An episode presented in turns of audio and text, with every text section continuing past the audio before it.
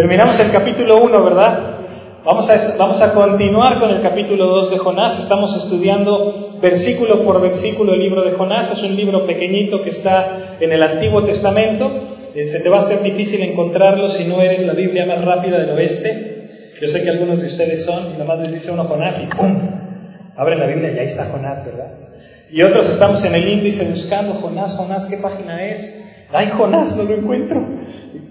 Está ahí, te lo garantizo. Búscalo, ahí está Jonás. Y vamos a, vamos a estudiar el libro de Jonás. Si te has perdido eh, el mensaje la semana pasada, el mensaje eh, de la semana antepasada, te voy a platicar brevemente lo que hemos estado viendo. Eh, este librito de Jonás es un libro de un profeta de Dios, un siervo de Dios, al que Dios le da una instrucción de ir a una ciudad muy grande, la ciudad de Nínive, y, le da una misión de ir a predicar a Nínive que se arrepiente y que vuelvan al camino de Dios. Jonás sencillamente dice, no, no voy. Y después de que dice no voy y decide darle la espalda a Dios, empieza a huir de Dios. Cree que puede escaparse de la presencia de Dios, se sube a un barco, se va lo más lejos posible. ¿Cuál es el puerto más lejano? Porque allá voy. Y se lanza en el mar, eh, en, esa travesía. De pronto eh, está durmiendo en el fondo del barco y se desata una tormenta de, una cualidad épica, un tormentón de aquellos que hasta esos viejos lobos de mar, marineros sazonados, que se la saben de todas, todas, dice la Biblia que estaban temblando de miedo, apanicados totalmente con la tormenta. Y Jonás durmiendo en la parte baja del barco. Tiene que venir el capitán, lo despierta y después de que lo levanta, eh, se dan cuenta y dicen, bueno, pues ¿qué está pasando? Dice Jonás, toda esta tormenta, todo este problema es por mi culpa porque estoy huyendo de Dios y Dios me anda correteando. Échenme al mar y el mar se va a calmar. Y los marineros, después de que intentaron salvar la nave, se dieron por vencido, toman a Jonás, lo avientan por la borda y se hace la paz, se hace la calma, la tormenta cesa y todo está muy bien. Y nos dice la palabra de Dios que en medio de todo esto, Dios proveyó un gran pez que se traga a Jonás y Jonás iba a estar adentro de este pez por algún tiempo. Cuando Jonás está dentro del pez, inmediatamente Jonás ora al Señor. Y lo que tenemos en el capítulo 2 es el registro de la oración de Jonás. De manera que con esto en mente vamos a leer la palabra de Dios y vamos a pedirle al Señor que sea Él quien nos enseñe. ¿Ok? ¿Tienes tu Biblia? Jonás capítulo 2. Esta es la palabra de Dios. Entonces oró Jonás a Jehová su Dios desde el vientre del pez y dijo, Invoqué en mi angustia a Jehová y él me oyó. Desde el seno del Seol clamé y mi voz oíste. Me echaste a lo profundo en medio de los mares y me rodeó la corriente. Todas tus ondas y tus olas pasaron sobre mí.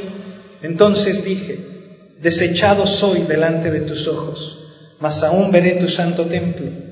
Las aguas me rodearon hasta el alma, rodeóme el abismo. El alga se enredó a mi cabeza. Descendí a los cimientos de los montes, la tierra echó sus cerrojos sobre mí para siempre. Mas tú sacaste mi vida de la sepultura, oh Jehová, Dios mío. Versículo 7.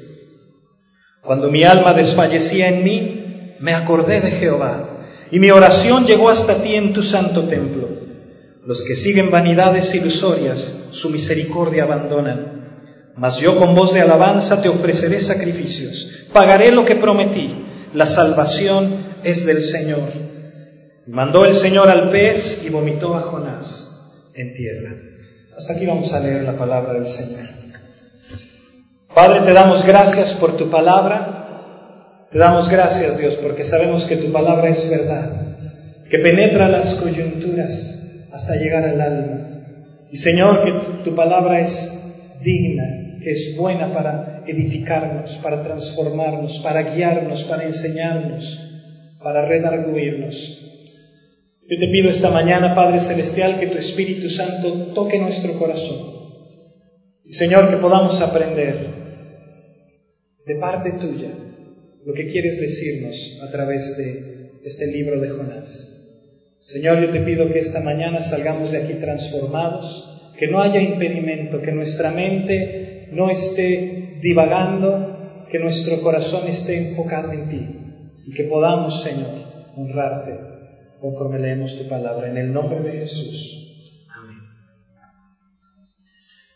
Vimos la oración de Jonás. Es una oración que está escrita en forma poética y nos habla mucho de alguna manera del gran conocimiento que tenía Jonás del Antiguo Testamento, porque si tú te fijaste en particular, nos habla de algunos salmos cuando Jonás está orando. Su corazón, su cabeza están llenos de la palabra de Dios. Por eso es que leemos esta oración como si fuera casi un salmo, ¿verdad?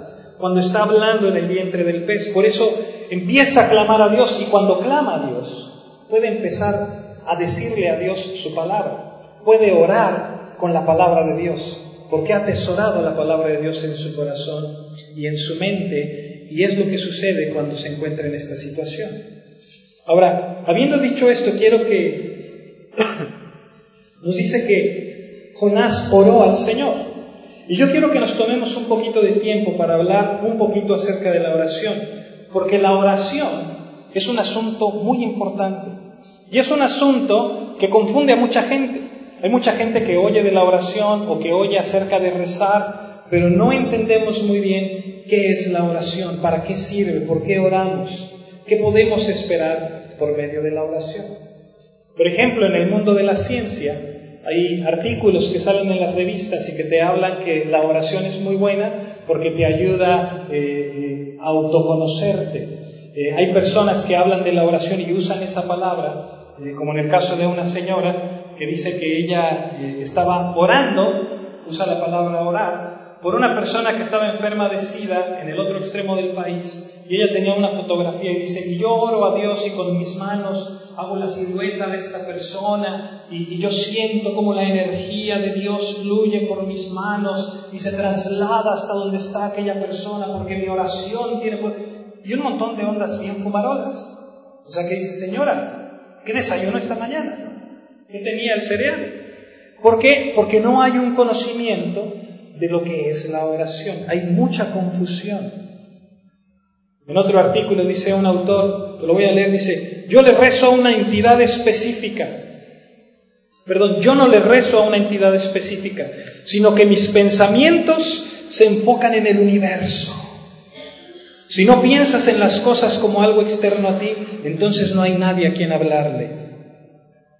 Lo que está diciendo es que tienes que pensar como que estás hablando contigo mismo. Dice, más adelante en el artículo dice que es como un pez que está tratando de relacionarse con el mar.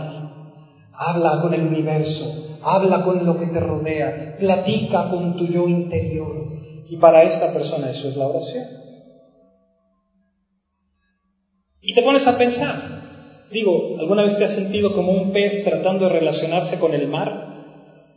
No sé, o sea, como que es difícil entender este tipo de conceptos, ¿no? Pero de alguna manera, por lo menos aquellos de nosotros que creemos en Dios, tenemos que poder explicar qué es la oración, tenemos que entender qué significa, qué es lo que hace, porque si no nos vemos arrastrados a todo este tipo de confusiones, nos vemos arrastrados a todo esto donde la gente hace que la oración sea lo que cada quien quiere que la oración sea, donde es un asunto en el que eh, pues tú te tienes que sentir bien contigo mismo, tú tienes que orar para sentirte bien y que estás sacando tu frustración y que estás sacando las cosas que hay en tu vida para sentirte bien. Y en la iglesia también hay confusión en cuanto a qué es la oración. Por eso es que quiero hablarte un poquito de la oración antes de seguir adelante con Jonás. Y quiero decirte algunas cosas que yo espero que sean de bendición para tu vida. Para un cristiano, la oración es creer en Dios es creer que Dios existe y que Dios responde a quienes clamamos a Él. Ahí comienza la oración. En otras palabras, no hay nada místico, energizante o vibracional, sino que realmente cuando un cristiano se acerca a Dios, no nada más nos estamos acercando a Él, estamos creyendo que Él está ahí, estamos creyendo que Él nos escucha y estamos creyendo que Él nos responde. Ahora, el verdadero cristiano tiene al Espíritu Santo dentro de él. ¿De acuerdo? Y cuando tenemos al Espíritu Santo, el Espíritu Santo está en comunión con el Padre y está en comunión con el Hijo. Tienen una relación entre las tres personas de la Trinidad. Entonces, con lo que sabemos de la palabra de Dios, podemos hablar con Él intensamente, podemos hablar con el Espíritu Santo internamente, podemos dialogar con nuestro Dios, podemos platicar creyendo que Él está ahí que nos, y que nos oye. No es que por creer que Él está ahí estamos haciendo que esté, Él siempre está ahí, ¿de acuerdo? Pero tenemos que recordarnos que Dios está ahí y tenemos que recordarnos que Dios efectivamente nos está escuchando. O sea, no nada más nos estamos sacando las cosas del pecho. No nada más estamos en la noche eh, orándole a las estrellas o, mirando el techo y viendo eh, el tirol y hablando por hablar. Estamos hablando con nuestro Padre, con Dios, con el Todopoderoso, con el Creador de todas las cosas. Estamos teniendo una audiencia privada con el Rey de Reyes y el Señor de Señores. Y Él es ahí. Es importante que nos recordemos esto, que nos acordemos que Dios no duerme, que Dios no descansa, que Dios está ahí. Entonces, la oración, en lugar de ser algo temporal o que se da nada más en ocasiones particulares, digo, es importante decírtelo porque nosotros tenemos una oración cada jueves. Y tenemos un lugar específico y tenemos una hora específica y venimos a las siete y media y oramos y a veces nos extendemos hasta un poco antes de las nueve y estamos en un lugar específico a una hora específica orando. Mas no quiere decir que siempre tenga que ser así. Hay personas que no oran más que en la iglesia. Hay personas que no oran más que a cierta hora específica porque piensan que esa es la hora santa de la meditación con el Señor. No es una hora específica, no es un lugar específico, sino que la oración se convierte en parte de tu vida. Tú respiras a todas horas, ¿verdad? Y así debe ser la oración, una parte integral de tu vida, donde estés, cuando estás en la iglesia, cuando estás en el trabajo, cuando estás en la escuela, es parte de ti. Y eso le va a dar un nuevo enfoque a nuestra vida. Se vuelve algo tan creativo, se vuelve algo tan impresionante, que de pronto va mucho más allá de cualquier tristeza, va mucho más allá de cualquier depresión, va mucho más allá de cualquier enfermedad, de cualquier dificultad, porque eleva tu vida a ese lugar delante de la presencia de Dios. ¿Me explico? Eso es lo que hace la oración, más allá de la duda, más allá de una actitud pesimista, más allá de, una actitud derrotista, de pobre de mí, ¿por qué me pasa esto a mí? La oración te lleva más allá. Y una de las cosas que hace la oración es liberar nuestra mente de esa idea que tenemos un Dios que nada más es proveedor de nuestras necesidades. Cuando practicas la oración, te olvidas de nomás hablar con Dios para pedirle. Dame, dame, dame, dame, dame, dame. Gracias porque me das, pero dame, pero dame, pero dame. Es parte de eso, la oración te va llevando a ese lugar, a ese conocer a Dios. Pero escúchame esto porque te va a ayudar. Por medio de la oración es que conocemos mucho más a Dios. Nos interesamos mucho más a Dios. Igual que cuando te relacionas con una persona. Cuando más platicas con una persona, más te interesas en esa persona.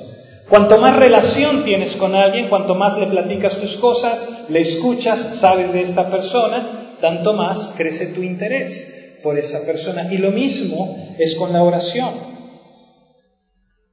Nos interesamos más en Dios, nos interesamos en sus caminos, nos interesamos en cómo hace las cosas, en cómo, cómo se va desarrollando lo que Él está haciendo en nuestras vidas.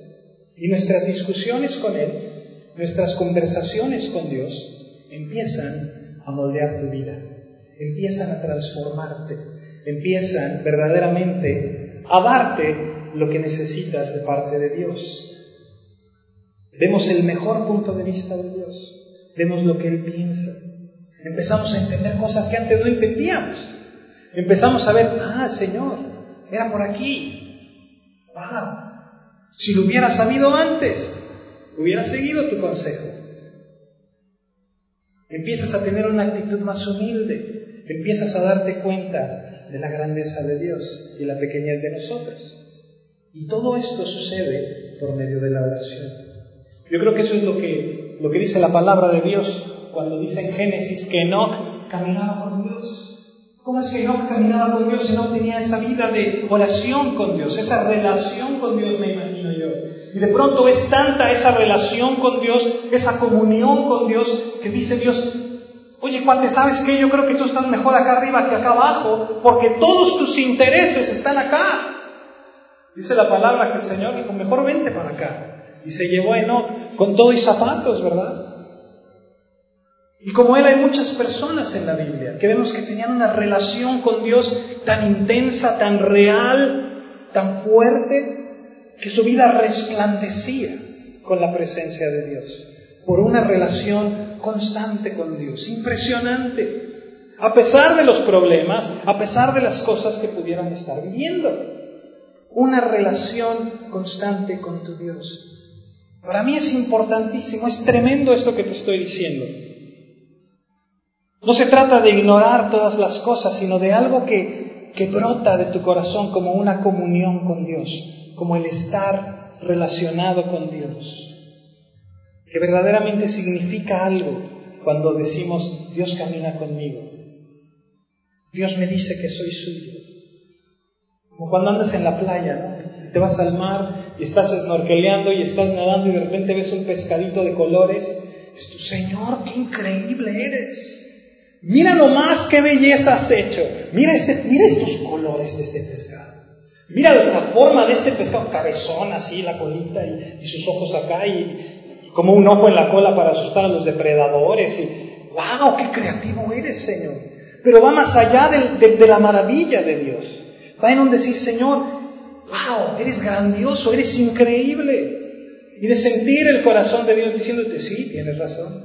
En el principio yo creé todas las cosas y las hice increíbles.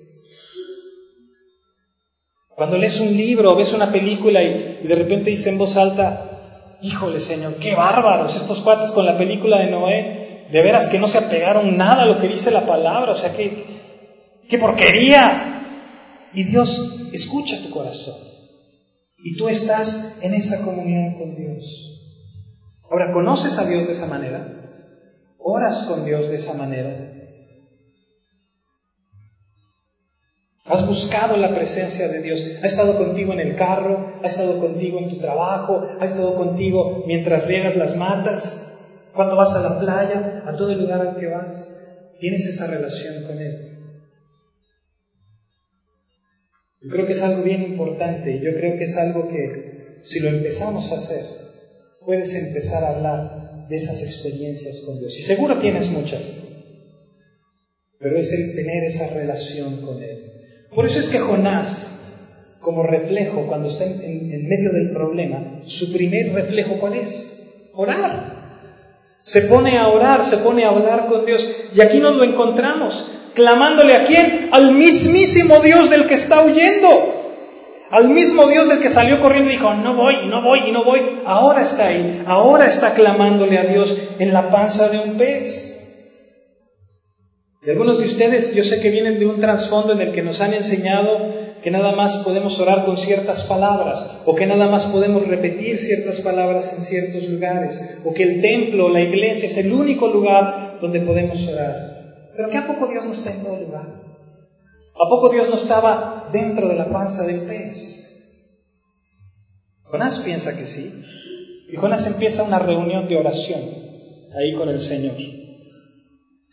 Me recordó lo que, lo que muchas veces es motivo de discusión entre los cristianos o en los círculos cristianos. Yo no sé si tú has oído, pero de repente empiezan a, a debatir. ¿Cuál es la postura correcta de orar? ¿Cuál es la manera apropiada de orar y de dirigirse al Señor Todopoderoso. Mira, hay un poema bien bonito que habla de un diácono. Y el diácono viene y dice que la manera correcta es orar puesto de rodillas. Y luego viene eh, eh, el pastor y dice, no, no, no, no, no, para nada. La manera correcta de orar es con los brazos extendidos, puesto de pie y con los ojos bien abiertos hacia el cielo. Y luego viene uno de los ancianos de la iglesia y dice, para nada. Esa posición es una postura muy soberbia. La manera de orar es con los ojos cerrados, el rostro inclinado, las manos cruzadas y los pulgares hacia el mismo. Esa es la manera correcta de orar. Y de pronto viene otra persona y, dice, no, no, no, no, no, para nada. La manera de orar es postrado en el piso con el rostro en tierra y los brazos extendidos, clamando a nuestro Dios, recordando que somos más que tierra, polvo. Y otra persona dice, pues miren, yo no sé, pero el año pasado me caí en un hoyo y me caí en el hoyo y me fui de cabeza y quedé con los pies afuera del hoyo, con la cabeza abajo apretado, no podía salir. Hice la oración más grande, más profunda, más impresionante de toda mi vida y fue de cabeza. ¿Cuál es la postura adecuada para orar? Antes de seguir adelante, quiero decirte una última cosita en cuanto a la oración. La postura adecuada es la sinceridad de tu corazón. La sinceridad de tu corazón. No importa si estás sentado, no importa si estás parado, no importa si estás hincado, no importa si estás postrado, la sinceridad de tu corazón. Eso es lo que Dios ve. Ahora, ¿para qué oramos? Déjame preguntarte eso. ¿Para qué oramos? ¿Por qué orar? Dios es soberano, ¿no? Dios todo lo sabe. Dios va a hacer lo que Él va a hacer, te guste o no te guste, ¿cierto? Porque Él es Dios. Nosotros no mandamos a Dios, nosotros no le decimos a Dios qué hacer ni cómo hacerlo. Entonces, ¿de qué sirve orar? Si Dios de todas maneras ya va a hacer lo que Él quiere hacer, pues ¿para qué oro? ¿Para qué oramos? ¿Cuál es el punto de la oración? Si ya estableció lo que iba a suceder desde antes de la fundación del mundo, ¿para qué orar?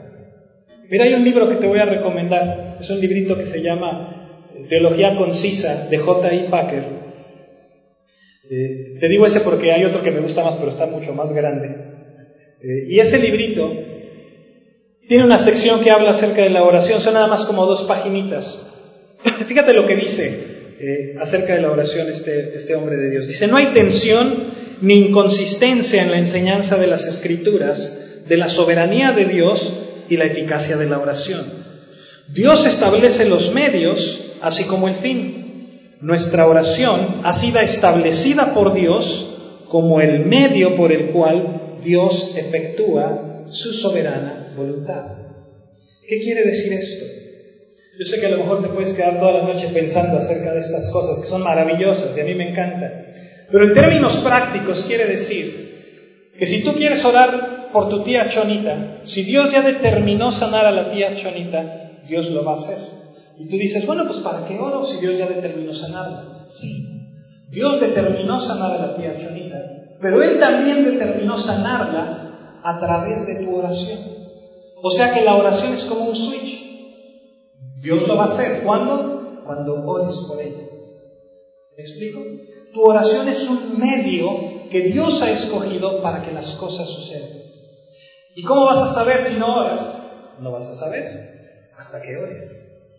Por eso es tan importante que anotemos nuestras oraciones. Por eso es tan importante que nos acordemos cuando Dios responde a nuestra oración, porque vemos que Dios está usando la oración. Y hay veces que la respuesta de Dios es, no, no voy a sanar a tu tía Chonita ahorita. Pero tú tienes que orar por ella. Porque no sabemos cuándo ni cómo son los designios de Dios. Pero tu oración es el medio. ¿Me explico? Dios ha determinado que tu oración sea ese switch por el cual Él quiere ejercer su soberanía y su voluntad. No porque te necesite. Dios no nos necesita, sino porque quiere alimentar nuestra fe. Porque quiere aumentar nuestra fe y darnos esa madurez en las cosas de Dios. Que entendamos su gracia. ¿Estás ahí? Ahora, hablando ya de la oración, vamos a ver un poquito de nuestro tema en Jonás, este asunto de Jonás clamando a Dios en medio de la angustia. El énfasis de estos versículos, si te fijas, no está en, en el problema de Jonás tanto como en la provisión de Dios. No es tanto lo que Jonás hizo, pues, para meterse en el problema, sino lo que Dios está haciendo para salvar a su siervo de este aprieto. Al final, en el versículo 10, vemos que Jonás termina sobre la tierra. Jonás termina en tierra seca y es claro que ahí termina no porque lo merezca, sino por la gracia de Dios que lo rescató. Y lo que descubrimos es que lo extremo de la situación de Jonás Es la oportunidad que Dios le da para mostrarle lo que dice en tu, en tu bosquejo al final el punto número uno, que la salvación es del Señor.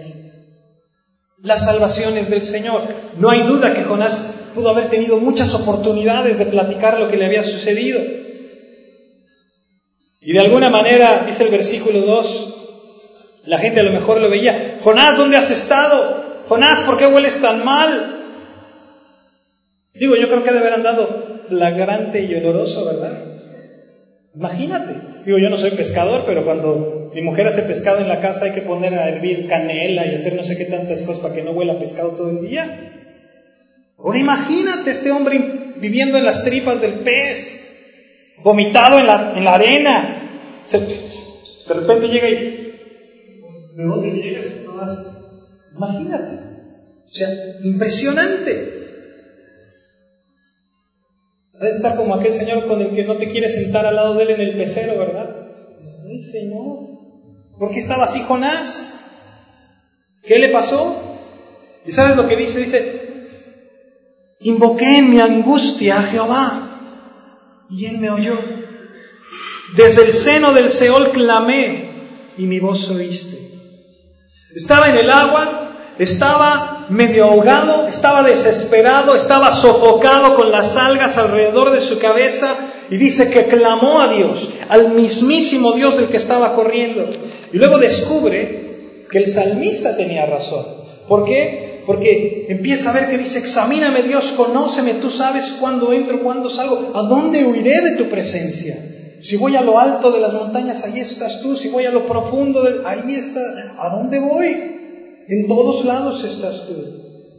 Mientras está ahí chacoteando en el agua, en medio de esa terrible circunstancia, en medio de esa tormenta, descubre que Dios ha escuchado su oración mientras va cayendo, mientras va descendiendo a las profundidades. Clama a Dios por ayuda y descubre en la profundidad del mar lo que tú y yo y muchos de nosotros hemos descubierto cuando hemos tratado de huir de Dios. Que podemos huir pero que no podemos escondernos. Con un pie en la tumba clamó a Dios y el Señor le escuchó. Ahora no podemos perder de vista algo bien motivante en todo esto para todos aquellos de nosotros que a lo mejor estamos en algún problema o que a lo mejor nos encontramos en la profundidad del abismo por culpa de nuestra desobediencia. A lo mejor aquellos que, mejor nos conocen lo saben a lo mejor no hemos podido ocultar de aquellas personas que nos conocen. A lo mejor hemos podido disimular lo que estamos viviendo. A lo mejor hemos podido esconder las cosas que nos pasan de nuestra familia, de nuestra iglesia. Pero estamos sentados en esta congregación y sabemos dentro de nosotros la razón del problema en el que estamos. Y a veces sabemos que es porque Dios dijo algo y nosotros dijimos no. O porque Dios dijo, quiero que hagas esto y nosotros dijimos, no, pues yo quiero hacer esto otro. O a lo mejor es porque Dios dijo, es a mi manera y nosotros dijimos, no, Señor, es a la mía.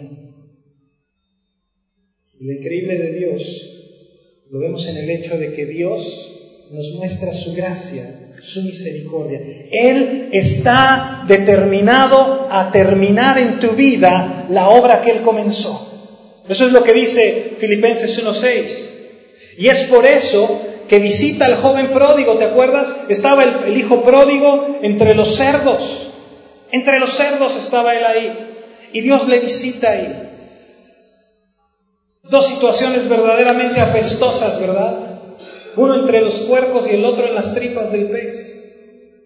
Ya estos dos viene Dios a visitarlos, a podarlos, a limpiarlos, a restaurarlos, para que vayan a su propósito. Amados, todos aquellos de nosotros que hemos caminado y que nos hemos alejado de Dios en algún punto de nuestra vida, sabemos que así es nuestro Dios, que va por nosotros, que no nos deja en los separos toda la noche, que va por mí. ¿Estás ahí? Y podemos ser de mucha ayuda para aquellos que están batallando en reconocer quién es nuestro Dios, para aquellos que están en angustia, cuando Dios nos ha rescatado, cuando Dios nos ha dado su amor. En nuestra angustia hemos clamado a Dios y Él ha respondido. Ha venido a nuestro auxilio. Mira, para nosotros la vida cristiana es una serie de nuevos comienzos. Y podemos caernos nos levantamos y el Señor está ahí. Y el Señor nos da oportunidad. No todo ha sido paz y dulzura. No siempre hemos caminado la línea derechita. No siempre hemos hecho todo, como dicen los americanos, by the book, al pie de la letra. A veces nos perdemos. A veces no, no seguimos la dirección correcta. Sabemos que no ha sido así. Y Dios empieza a sofocarnos en nuestra necedad. Y Dios empieza a echarnos tormentas y cosas para ver si reaccionamos y clamamos a Él. Gracias a Dios que no ha escogido decir, pues tú te lo buscaste, manito, ni modo, ¿quieres, quieres ahogarte? Pues ahógate, que te vaya bien. Y hasta la vista, baby. Imagínate, imagínate que Dios dijera eso. Eso es lo misterioso, eso es lo maravilloso de Dios. Que vamos y le damos una desconocida y volteamos nuestro rostro y Él ahí está. Mira lo que dice el versículo 3. Dice, me echaste en lo profundo. Me echaste en lo profundo. Digo, quien vino la semana pasada dice, pues Dios no lo echó. Fueron los marineros, ¿no? Los marineros son los que lo echaron. Ahora, ¿por qué le echa la culpa a Dios que Dios lo echó en lo profundo del mar? Si los marineros lo hagan, yo me acuerdo, el pastor dijo que lo cargaron y lo aventaron, lo leí en la Biblia. Sí, los marineros fueron el instrumento de Dios. De la misma manera que los hermanos de José el soñador, ¿te acuerdas en el libro de Génesis? Cuando lo, venden como esclavo, cuando se lo llevan a este Egipto y cuando pasan los años y vienen los hermanos de José y están delante de la presencia de José, les dice José, no, no, no, no, no, ustedes no, no fueron los que me enviaron aquí, fue Dios, fue Dios. ¿Qué quiere decir esto? Que de alguna manera no son autómatas, no son robotitos, no son títeres o marionetas que Dios usa a su antojo, sino que cada uno de nosotros tomamos nuestras decisiones. Los hermanos de José hicieron lo que quisieron, los marineros hicieron lo que quisieron, cada uno de nosotros tenemos la fuerza y la voluntad de tomar nuestras decisiones. Pero al hacerlo, Dios como causa primaria toma esto y lo torna para su propósito, para su voluntad. Lo mismo es verdad con estos marineros. Jonás, imagínate, lo iba en el aire, ahí va pensando, ay nanita, ahora sí. Fue Dios quien me aventó del barco. No para destruirlo, para seguirlo usando. Lo aventó para seguirlo usando. Porque era imposible que Dios usara a Jonás mientras estaba encerrado durmiendo en el fondo del barco.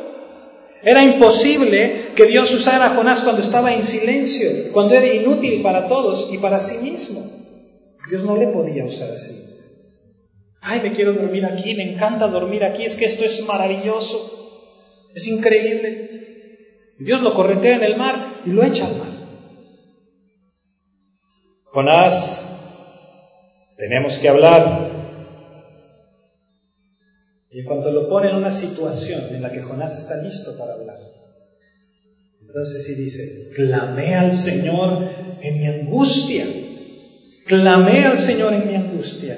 Pero ¿qué estaba haciendo Jonás bajo la cubierta? Estaba durmiendo, estaba durmiendo. Por eso en tu bosquejo dice el punto 2, Dios controla los eventos de la vida. Mira lo que dice el versículo 4. No nada más me echaste al mar, sino que me has desechado de tu presencia. Imagínate, a lo mejor, no sé a ti, pero esa imagen de ir cayendo por las aguas te da miedo. Si no sabes nadar o, si te da miedo el mar, es decir, Imagínate que te echen el mar abierto por las aguas en medio de una tormenta. dices, es una imagen de terror, ¿no? Pero déjame decirte algo. Eso no es nada comparado con lo más terrible. Te dice que ha sido desechado de la presencia de Dios. Desechado de la presencia de Dios. Ya no estoy en comunión contigo. Ya no estamos hablando. Y déjame decirte dos cosas, aquellos que están aquí. y no creen en Dios o no han conocido las promesas de Dios. Yo te puedo decir que lo más terrible es que seas desechado de la presencia de Dios y tú vas a decir, pues se ve así como con mucha pasión, como que como quisiera hacer algo malo. Pero realmente, pues, es estar fuera de la presencia de Dios. A lo mejor no, no puedes entender la gravedad de eso. ¿Por qué? Porque nunca has experimentado lo que es la presencia de Dios porque nunca has estado en su presencia, entonces no sabes lo que significa ser echado de la presencia de Dios. Como nunca has sido atraído en su amor, en el amor de nuestro Señor Jesucristo, como nunca lo has conocido plenamente, como Él se revela en la Escritura, como nunca has podido descansar en sus brazos y confiar en su bondad y saber que Él está ahí, que Él te toma y que Él te levanta y que Él te tiene, tú no puedes saber lo que es ser desechado de la presencia de Dios. ¿De qué me está hablando? ¿Qué es eso de desechado de la presencia de Dios? Y si tú estás en esa circunstancia, ¿sabes algo? Tienes que clamar a Dios. Tienes que decirle, Señor, por favor, que yo te pueda encontrar, que te pueda buscar, que pueda experimentar tu presencia con todo mi corazón. Porque si escuchas esto y dices, se le ve emocionado al pastor, pero pues, la presencia de Dios. Déjame decirte algo. El infierno es ser desechado de la presencia de Dios. Para siempre. Por eso dice el Señor en Lucas 7, no deberías preocuparte por los que pueden hacerle algo al cuerpo, pero el alma no la pueden tocar. Preocúpate por aquel que puede echar tu alma al infierno. Por eso sí preocúpate. Y Jonás dice, he sido desechado de tu presencia. Y ese terrible sentimiento de separación, de aislamiento, de terror, únicamente lo puede experimentar aquel que ha estado en la presencia de Dios. Yo no sé si tuviste la película del Patriota y hay una escena donde el patriota viene con, con, está con su familia, se está despidiendo de su familia y va y le da un beso a, a su esposa y tiene una relación con su hija en la que la hija no le habla. Y la pequeñita no le quiere decir nunca ni una sola palabra y no quiere hablar con él. y de repente besa a su esposa y se despide y la hija no le habla y se da la vuelta para subirse a su caballo y cuando se está yendo, la niñita corre con él y dice, papi, papito, digo lo que quieras, dime qué quieres que diga, digo lo que quieras, dímelo. Digo, y a todos los papás yo creo que se nos hace así el corazón, ¿no? Oh, la niña, Diré lo que sea, papá. ¿Por qué? Porque hay esa comunión. A lo mejor un joven de 15 años dice, qué cursi, niña gritando, diré lo que quieras. Pero sabemos de lo que está hablando. Está hablando de esa comunión, de ese sentimiento de cercanía, de esa relación, de ese amor con su Padre. ¿Por qué? Porque entiendes la comunión que es el estar con Él, el estar en relación con Dios. Por eso el número 3 dice, es insoportable estar apartado de Dios. Dios viene a nosotros en medio de la tormenta porque quiere que sepamos que un hijo de Dios tiene que estar caminando hacia Él. Y justo cuando creemos que todo está perdido, entonces viene el pez y te traga. Y en ese pequeño hotel de cinco estrellas donde estaba Jonás adentro del pez, se acuerda que Dios lo echó en lo profundo y que lo ha desechado de su presencia. Pero en el versículo 6, fíjate lo que dice. Mas tú sacaste mi vida de la sepultura. ¿Quién más podía levantar la vida de Jonás? ¿Quién más podía rescatarle? Jonás, ¿te acuerdas? Había descendido a Jope. Jonás había descendido a la cubierta del barco. Jonás había descendido a las profundidades del mar. Y entonces interviene Dios y levanta su vida. Levanta su vida. ¿Te acuerdas del Salmo 40? Pacientemente esperé a Jehová.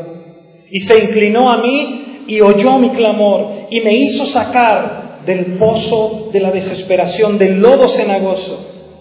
Puso mis pies sobre peña y enderezó mis pasos. ¿Cómo vas a salir del lío en el que estás metido? ¿Cómo vas a salir del problema? No, no, yo sé, yo, yo sabré, yo tengo mis métodos, yo conozco mis caminos, yo sé por dónde, yo lo voy a resolver. A lo mejor tienes muchas ideas, pero mira lo que dice Jonás en el versículo 8. Los que siguen vanidades ilusorias, su misericordia abandonan. Da tristeza, hermanos, da tristeza ver cómo nos aferramos a nuestros ídolos, a nuestra propia opinión, a nuestra propia prudencia, que no sirve de nada. Nos vemos tan patéticos corriendo de un lado para otro, buscando respuestas aquí, buscando respuestas allá, y, voy a ir a que me hagan el, no sé qué, el reiki y el feng shui y el washachai y el chuchuchui. Y ahí andamos buscando y con el psicólogo y el psiquiatra y no sé qué y no sé. Y Dios, a Dios, bien gracias, que te vaya bien. Es patético. Nada más hay un camino. Solo hay un camino. Clamé al Señor y Él me respondió. En mi angustia invoqué al Señor y Él me respondió. Por eso es importante que reconozcamos que la salvación es del Señor. Por eso es importante que reconozcamos que Dios controla todos los eventos de la vida, que es insoportable estar separados de Dios. Y número cuatro, lo inútil de nuestros caminos. Y al reconocer esto, que podamos tener, número cinco, una actitud de arrepentimiento. Por eso dice el versículo 9, mas yo, con voz de alabanza, te ofreceré sacrificios. Pagaré lo que prometí y vemos la liberación de Dios, versículo 10. Y mandó Jehová al pez y vomitó a Jonás en tierra. Número 6, Dios siempre responde. ¿Estás ahí? Dios siempre responde. Mira, la gente, yo no sé si cuando Jonás empezó a contar la historia, la gente le empezó a decir, ay, por favor, no seas ridículo, ¿cómo que un pez te tragó? ¿Cómo que estuviste tres días? ¿Cómo que te vomitó? Vamos, mi hijo se inventa esas cosas. Y a lo mejor se burlaron de él, a lo mejor le dijeron de cosas. Pero déjame decirte algo, a veces se burlan de nosotros. Ay, por favor, no sea ridículo, un carpintero de Nazaret. Sí, que por su muerte en una cruz iba a salvarnos de nuestros pecados, por favor. Iba, que iba a amarnos, porque mí iba a amar, si ni me conoció que iba a morir en la cruz por mí, que iba a derramar. Ay, por favor, qué ridiculez es esa. Que Jesús es el camino a la salvación. Ay, por favor. Y a lo mejor se burlan de ti, a lo mejor no quieren reconocer la verdad de la palabra de Dios. Pero hay mucha gente que viene pensando que no tiene oportunidad. Y hay mucha gente que vive creyendo que ya quemó su última oportunidad. Y que aún conociendo de Dios, llegó a caer. Y que aún conociendo de Dios llegó a apartarse de su camino. Y el diablo te empieza a meter en la cabeza, ¿sabes qué? Ya valiste, compadre, ya no la vas a poder armar. Sabías si pecaste, ya te perdiste. Pero ¿sabes algo? Dios es un Dios de la segunda y de la tercera y de la cuarta y de la quinta oportunidad. Dios es un Dios de oportunidades. Dios es un Dios que fue hasta donde estaba Jonás y lo trajo hacia él. Dios es un Dios que si tú ves el capítulo 3, en el primer versículo, Dios le habla a Jonás una segunda vez. Y Jonás no se quedó, ay Señor, pues bueno que ya me salvaste, pero ahora ¿qué pasó? Dios le da otra oportunidad. Dice, mira Jonás, levántate, sacúdete, límpiate, camina al propósito que yo tengo para ti. Yo quiero decirte que ese Dios de amor es nuestro Dios. Ese Dios de segundas, terceras, cuartas oportunidades es nuestro Dios. Que nos acerquemos a Él. Que podamos decir, papito, digo lo que quieras, hago lo que quieras, pero no me dejes. Ponte de pie, vamos a orar.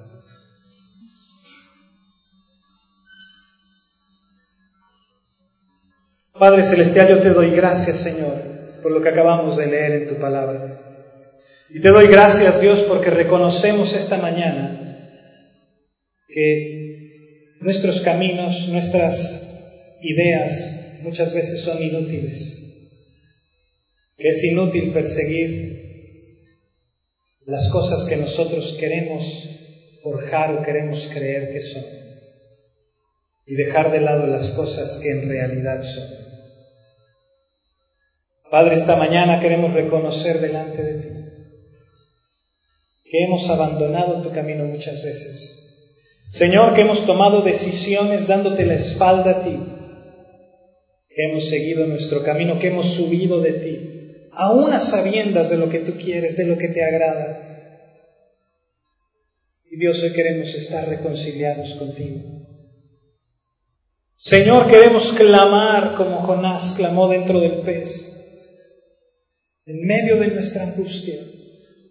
Tómanos, Señor, límpianos, pódanos, moldéanos, llévanos de tu mano a tu propósito, Señor. Yo te pido esta mañana por cada hombre que está en este lugar, por cada mujer, por cada familia. Señor, que tu Espíritu Santo pueda estar impactando sus corazones esta mañana. Que podamos volver a ti, Señor con una intención redoblada. En el nombre precioso de Jesús. Señor, bendice cada decisión de buscarte. Bendice, Señor, cada intención de acercarse a ti. Y corona cada esfuerzo. Te lo pido, Padre, en el nombre precioso de Jesús.